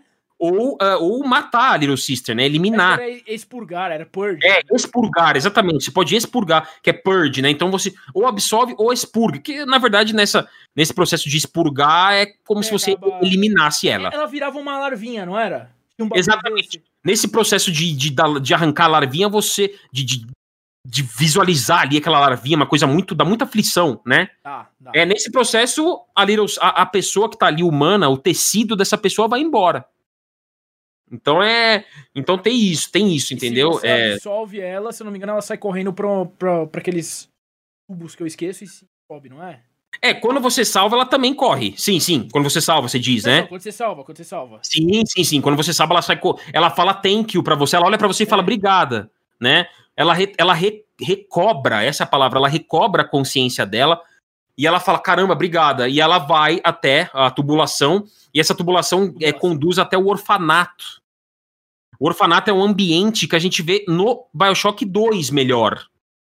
Para quem se lembra, o Bioshock 2 a gente vê esse orfanato, a gente visita esse orfanato e vê isso melhor, como de, é, de maneira mais. joga o Bioshock 2 como um Big Daddy. Exatamente, você joga como um Big exato. Daddy, só que como um Big Daddy consciente, né? Sim, exato, exato.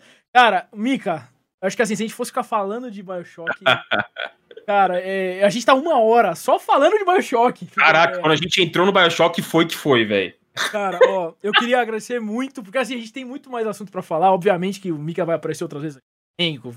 Você sabe que aqui é ser de casa, né? Então... Oh, imagina, Brunão. Brigadão, cara. Eu que agradeço, imagina. Cara, eu agradeço muito por você ter curtido. Espero que você tenha curtido fazer essa parada com a gente aqui. É... Pessoal que tá assistindo, é, é uma coisa diferente. Eu, pessoalmente, gosto muito. Eu sentia falta de se sentar e falar, vamos trocar ideia sobre alguma coisa, mano. Sobre qualquer coisa. Você tá vê, foi tipo completamente livre, leve e solto, né? Exato, cara. Eu sinto muita falta disso. Eu acho que hoje a gente tem tanta coisa relacionada a jogos que são negativas com a verdade. E se eu e o pessoal que tá em volta de mim, que eu sei que são pessoas muito bacanas, puder fazer a parte um pouco mais positiva e mostrar que o positivismo também tem espaço nisso tudo, eu, eu vou fazer e vou fazer com que eles venham comigo, porque eles são pessoas muito legais. Conhece o canal do, do Mico, Fala Mica. E, cara, sempre solta um videozinho novo que eu vejo a cabecinha do Mica lá felizão na thumbnail, eu falo, preciso dessa porra. É, as, cabe... as carinhas na thumbnail, né, são, são engraçadas. As carinhas, as carinhas, é. Eu falo, e o vídeo do Mika? Preciso assistir. Então, assim, Não, mas... cara, faz, faz o seu jabá aí, Mika, você é melhor que ninguém consegue fazer isso. Você tem o curso, tem, né, tem várias coisas que você faz. Ah, imagina, pô, Brunão, quero agradecer muito a, o convite por estar aqui, por, pelo papo muito enriquecedor. Espero que quem tenha acompanhado, assistido, ouvido, uh, consiga pegar, trazer, levar essas anotações e referências e jogar, curtir essa jogatina, porque realmente vale a pena. A gente acabou, acabou mencionando aqui Dantes Inferno, The Last of Us. Então são jogos que, de alguma forma, se a gente mencionou, como eu costumo dizer, se você lembrou espontaneamente do, do nome de um jogo, é porque na sua memória esse jogo ficou. Né? Então, então aproveitem esse momento. É, a gente tem muita coisa para jogar. É, e para quem quiser me seguir no YouTube, eu tenho um canal aqui que é o Fala Mica né? Para quem quiser se inscrever, sinta-se à vontade, um conteúdo bem voltado à indústria, tem também análise de jogo lá, obviamente. É, e tem o meu curso também, que é o Viver de Games, focado em jornalismo de games, produção de conteúdo e com grande foco em escrita. Né? Para quem quiser acessar o site é www.viverdegames.com.br. E valeu, Brunão, pela, pelo convite aqui, foi um prazer enorme, sempre será um prazer. Tamo junto, Mika. Pessoal, espero que vocês tenham gostado disso. Quem ainda não for inscrito aí no Popverse, já se inscreve, porque é aqui que provavelmente vai sair os, os Megaverses, né? O, onde eu vou unir todos esses universos do, da galera que tá junto comigo aí nesse mundo de jornalismo gamer, que é que tem canal no YouTube, que tem tudo isso. E a gente se vê no, no próximo Megaverse aí. Também, eu vou. Eu acho, que, eu vou acabar disponibilizando isso aqui até no Spotify, então qualquer coisa. Pro... Boa, olha. Demorou? Valeu, pessoal. Falou e até a próxima. Mica? Valeu, Brunão. Até a próxima. Valeu, galera. É nóis.